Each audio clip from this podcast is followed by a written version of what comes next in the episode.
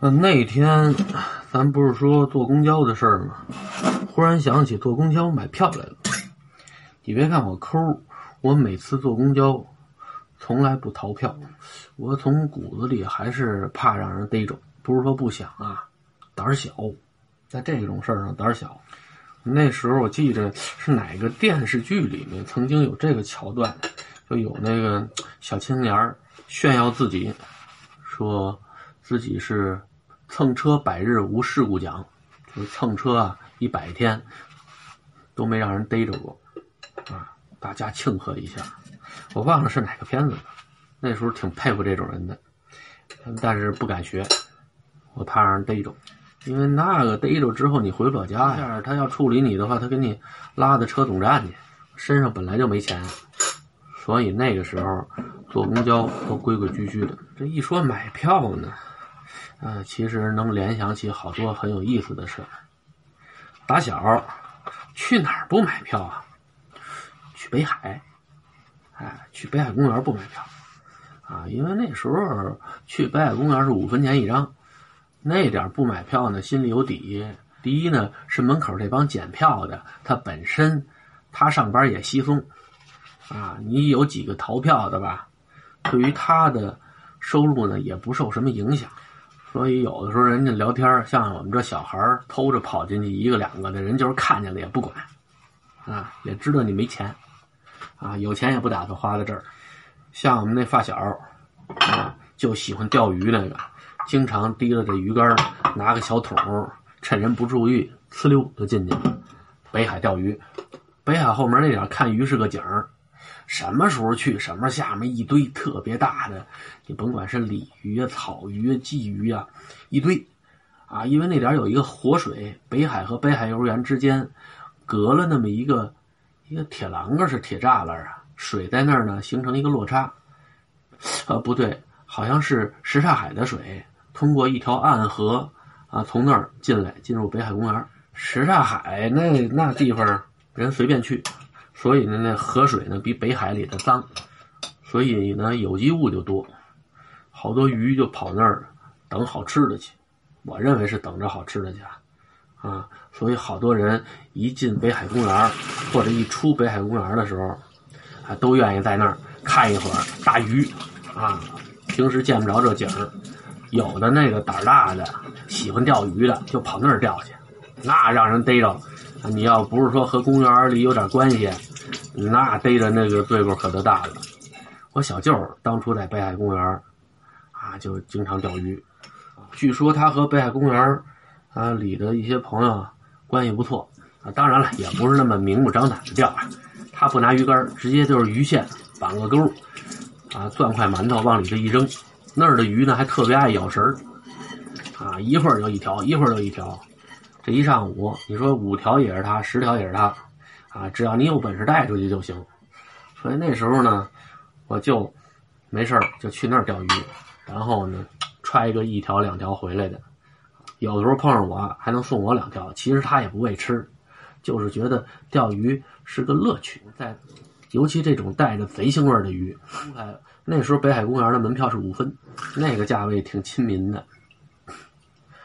现在我不知道了啊，我得有十几年都没去北海公园了。嗯，因为小时候去太多了。你再往前还不收钱呢。我小姨跟我说，当初她小时候，就是我小姨行八，啊，她小时候，嗯，就去北海公园，那不花钱，呃，谁去都行，那等于是刚解放嘛。啊，你跟老百姓收钱，呃，也收不了，啊，没人给，没钱，啊，去那儿呢，好像有那种类似于呃托儿所似的那么一个机构，啊，免费的，呃，给大家看孩子，就去北海公园里头，啊，吃野果啊，啊，然后在那玩啊，那时候中国人口也没那么多，啊，把孩子撒在里头也不怕找不着。不像现在似的乌乌泱泱的都是人，那时候北海里头住的可都不是一般人家啊，那都是有军功的。后来据说有一个部门叫做牛棚，啊，这个部门一成立之后，这些人陆陆续续的陆续续的就都轰那儿去了。这公园也开始啊封闭管理起来，就开始收票了。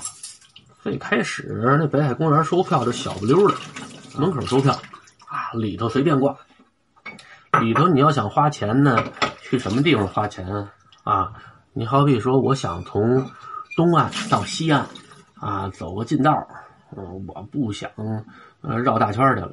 哎，你可以花钱坐摆渡大船，哎，坐船过去，嗯，或者到琼岛啊，啊，到白塔那岛上啊，这是有码头，坐船，那你得买票。像别的，好像也就是每年举展的时候卖票。好像北海公园的菊展都不用花钱去看，还是那时候我爸那儿有熟人啊，我没花过钱。像什么白塔呀、九龙壁呀，这都不花钱。后来这个就都封上了。我后几次去的时候，十几年前那北海下头有栏杆啊，你要上去，你得花钱啊。九龙壁那儿也一样啊，拦上你要进去得花钱。啊，就跟那个天坛公园里头那个回音壁，啊，祈年殿，那过去都是不收钱的，啊，随便进，现在也都收钱了。可能这属于公园这个深化改革，啊，发展经济的手段吧。反正呢，像我和我妈这种人呢，就是属于你花钱我就不去，但是分什么事儿。如果是大热闹，像灯展，那时候北海公园办过几届灯展，呃，还有冰灯，那时候。这帮老百姓啊，乌乌泱泱的跑北海公园里头去看灯去。这一说北海的灯展啊，嗯，这就得比较一下北海和景山。嗯，第一是他们俩比较近，第二呢都属于皇家园林。要细说的话，它应该都属于故宫的一部分，都属于皇家御用的园林。但是景山就没有办过灯会，北海办过好几届，为什么呢？因为景山它没电，一到晚上少年宫一限电，景山那就没亮了，啊，所以他那儿先天的条件就不足，谁让他那儿着过火呢？啊，景山那点就什么露脸啊，每年他有一些花展，啊，找一点空地儿，啊，弄几盆金鱼。啊，弄点荷花啊，葡萄啊，因为他那也有植物园，有自己的苗圃，里面种的花啊也是相当漂亮。我见过，我爸当初有一朋友，啊，就在景山苗圃里头，看人家那盆景上挂那葡萄，哎，就这么大一盆景两串葡萄，滴了嘟噜的，真好看。你看着那种盆景吧，一点食欲没有，你觉得那是工艺品。另外呢，就是到了每年的几月份，四月份、五月份，就开始看芍药啊，芍药花啊，要么叫牡丹花啊，好多人都是去那儿赏花去，不单收钱，因为就正在路边好多都是搞摄影的，也有老头老太太。现在搞摄影的吧，都不太好区分了啊，因为有时候脖子上挂着长枪短炮的呢，就是普通老头老太太。人家就是条件好，人就买得起这机子。你要说他是摄影家呢，人家也挺愿意听的，啊，但是一看呢就知道怎么回事啊。咱们中国引进了郁金香之后，每年那那点呢又多了一个郁金香的花展。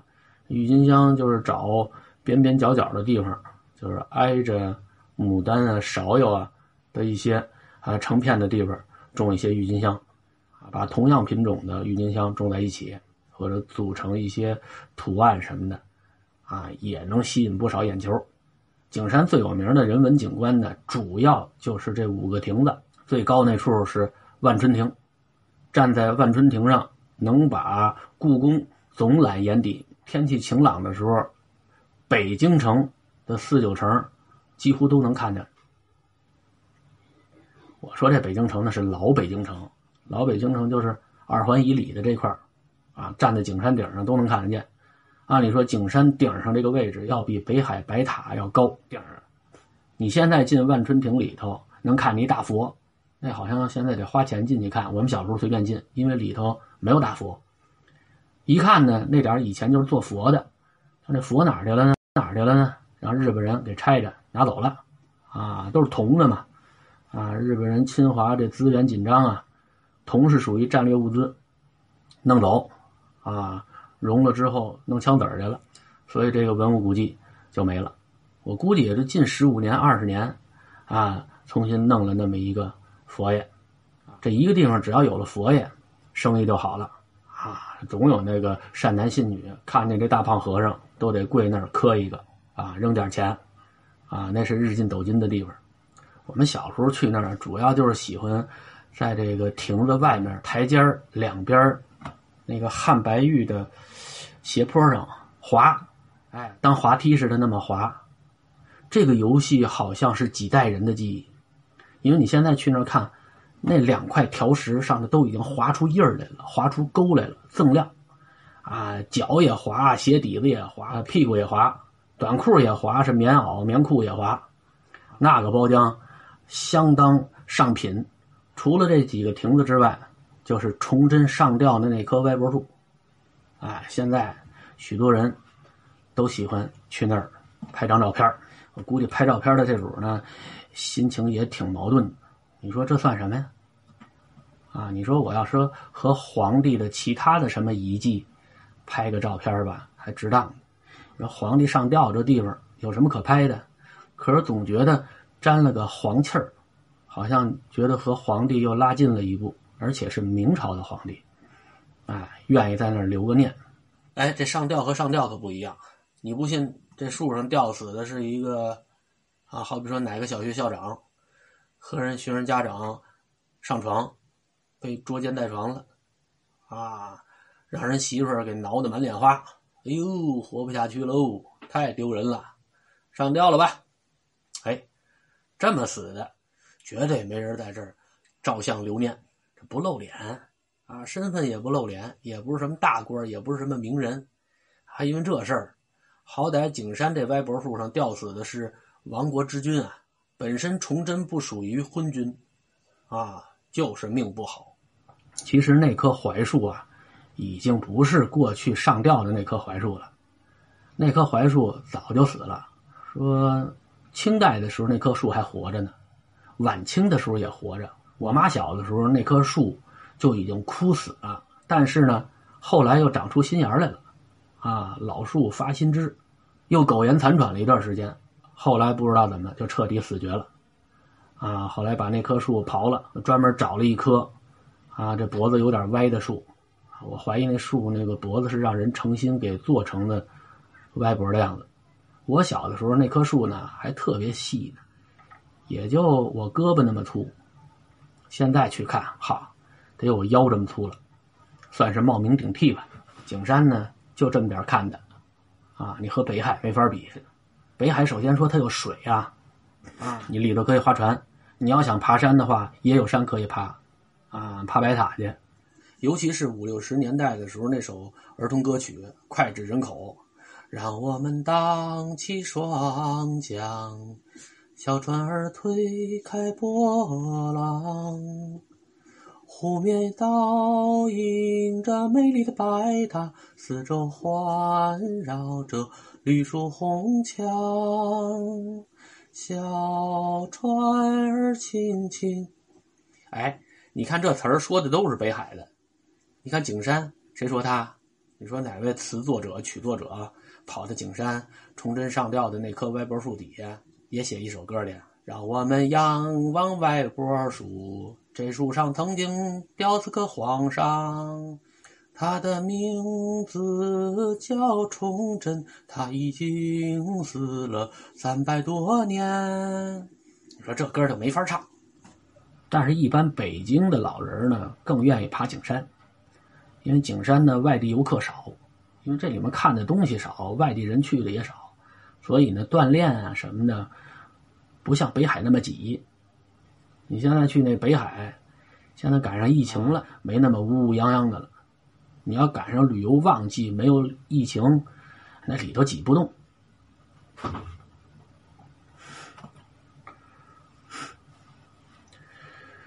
我小时候印象特别深的。就是写完作业之后，我妈带着我去北海看灯泡。看灯报了。那时候北京可以看的也不多，可以说全北京城的这些闲人啊，啊茶余饭后都奔那儿去看灯的时候，那门票肯定和平时不一样了，怎么也得往上浮动一下。你五分钱让你看灯，那不亏了？你坐个地铁那时候还五毛呢。到北海公园让我妈买票，那简直就是对我妈的一种侮辱。我妈认为打小我就是这儿长大的。在我妈潜意识里头，认为这北海就是我们家，我进我们家还得买票啊！呸！啊，但是你不给人票吧，人家不让你进去。所以我妈一般进北海呢，呃，有这么几个路子。第一呢，是我还差个半个小时十分钟，那儿该静园了，不让玩了，这时候进去。人这时候门口售票的呢也不盯着，而且我妈一般去北海呢都是有目的的，比如说这段时间海棠熟了。山红熟了，啊，苹果熟了，这个拉着我，带着我舅舅家那几个孩子去那儿，去那地下捡人家落下来的果子。你想那时候去那果子，但凡品相好的都让人捡走了，再有就在树上挂着的了。你要敢摘，人家就敢罚钱。那空手而归，那哪是我妈的风格呀？你甭管是用手晃悠，是拿屁股拱。哎，怎么这树上能掉上几个来？到最后，每个孩子兜里揣几个，高高兴兴往回走。我妈呢就这样好，她不挑，你甭管是甜的、苦的、涩的、酸的，哎，只要不花钱白来的，啊，从这树上摘下来的，啊，怎么呲着牙瞪着眼啊，嘬着牙花子也得把它这吃到嘴里去啊，扔了太可惜，啊，他不能糟践东西。那时候，北海的东岸。啊，刚一进北海后门没多远，北海幼儿园外头，啊，有那个旋转的飞机、疯狂老鼠啊，还有碰碰车，啊，这些儿童游乐的这些器械啊，那时候这些人都下班了，也没人管那个，没人管人把电都断了。但是旋转飞机那个东西吧，呃，比较有意思，啊，一翻栏杆就能进去，小孩就能坐进去，那大人在那儿推呢，这个东西还能转。虽然那个旋转飞机呢，正常运转起来的时候是立起来转的，但是我们那时候不挑，只要这飞机能转就行。我妈把这几个孩子就都抱在飞机上，她推推着车转，哎，反正不花钱，玩的挺高兴啊。但是，一般北京的老人呢，更愿意爬景山。那去参加灯展，你怎么也得有票啊。有的时候呢，是我爸单位发的。拿着这个票能进去，要么就是人家给的，实在不行呢，可能就是通过什么关系要个一张两张的票。反正你说让我妈花钱去买票进去，那太难了。有时候这票不够，轮着我小孩就没票了啊。但是我妈就觉得小孩要什么票啊？其实那时候也不小了，五年级六年级，人家那门口多大的孩子得买票啊？啊，一米二以上的你就得买票了。那时候我得一米四了，我妈让我过那门口蹲着蹲着蹲着过去。我再蹲着，我也不可能蹲到一米二去，我得趴着。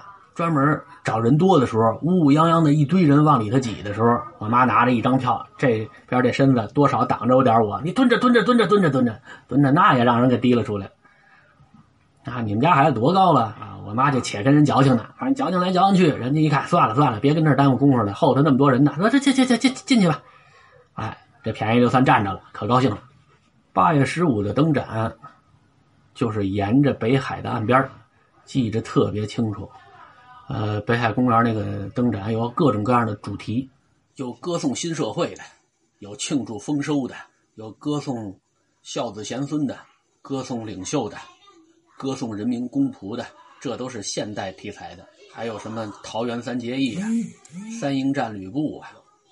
啊，师徒四人西天取经，啊，要么就是贾宝玉、林黛玉，眉来眼去的；要么就是水泊梁山名著啊、神话故事啊，这些主题都能看到。像这个嫦娥奔月，这是肯定要有的。你八月十五嘛，要么就是鹊桥相会，啊，那时候你要看那个这个电动的。这人能动的这个灯啊，觉得很高科技，啊，大老俩人啊，在一个桥上碰面了，说那是鹊桥相会，好多人跑到那儿去。更多的呢，都是沿着河边这些柳树上头挂的宫灯啊，或者走马灯，就是中国传统工艺的那些灯。但是大家那个灯都看了多少年了，没什么人注意那灯啊，一般注意的都是这些有题材的灯。那时候的灯盏都是电灯啊，都是通电的，不再像过去的时候，我们过年的时候拿那个手里面提了的那种小灯笼啊，里头弄个小蜡烛头啊，那不是它了。你说那时候北海公园里火树银花也不为过。今天这可就太常见了，你还甭说灯盏，北京你去西单、长安街两边每天晚上都这样。现在的人就不觉得如何了，啊，那个时候一进去，嚯，眼睛都花了。人家一进去都觉得这灯好看。我妈一进去，她感慨的是什么呀？呵，这得费多少电啊？这得多少电钱呀？你看我妈关注的和别人关注的不一样。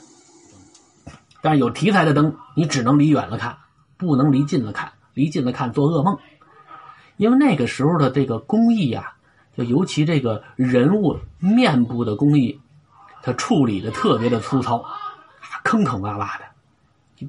你离远了看，这是一男一女；离近了一看，哎呦，跟妖魔鬼怪似的，啊，呲牙瞪眼，明眉立目啊。反正性别通过衣着能看出来。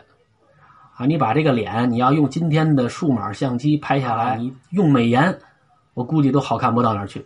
本来一些神话故事中的美女啊、仙女啊，在我们脑海中都是一个国色天香的那种印象。等看了这个灯盏之后，完全颠覆。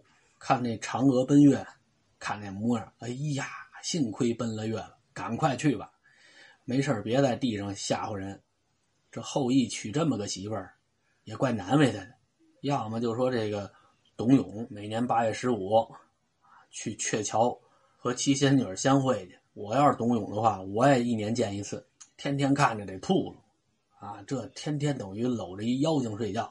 你要这么看呢，王母娘娘拦着七仙女啊，不让她去人间找她老公去，是真是疼她姑爷啊！她怕把这姑爷给吓死。一年见一次。啊，凑合，你还能接受得了？那天天这么过日子，早晚得离婚。当然了，董永那模样也好看不到哪儿去。晚上就，我记得小时候晚上就因为看这个灯，半夜我做噩梦，啊，还尿炕了。这人啊，眼睛里有东西看，你就不觉得累。呃，从北海后门进去，一直往南走，一直走到头，啊，这两边都是灯。等往回走的时候，腿没劲了。咱往回走都看过了，就没心劲了，没心劲，腿就开始没劲了，腰酸背疼的回家。还有呢，就是冰灯，啊，冬天其实北京市中心的温度在冬天的时候，绝对不支持冰灯，因为那个温度啊，冰搁在那儿就化了，所以那个时候的冰灯呢，呃，只集中在北海西南角的一个古建里面。大块的冰，啊，里面放上灯泡，我见过。那旁边呢，呃，放着大量的干冰，啊，给它降温。啊，它那屋里的温度要比外面的温度要低得多，但是这个造价比较高。说是看冰灯，就那么一两处，其他的地方呢，还是那些张牙舞爪的，啊，做工粗糙的那种电动的灯。小时候看灯，可以说是。童年时候为数不多的欢乐回忆之一。如果回来不写作文的话啊，你甭管是家长逼着写日记，还是老师留的作文作业，如果不写这个的话，那还是比较完美的幸福回忆。啊，那时候看灯的时候啊，呃，就怕和家里人走散了。那一路上经常能看小孩哭的，哭着找妈，哭着找爸的，哎，那都是走散了啊。这公园。管理人员老得在那个大广播喇叭里面说：“谁谁谁啊的父母，赶快来哪哪哪儿，来接你们家孩子，你们家孩子在这儿等你。”啊，这这天天就这个广播，就占了这公园的广播很大的一部分。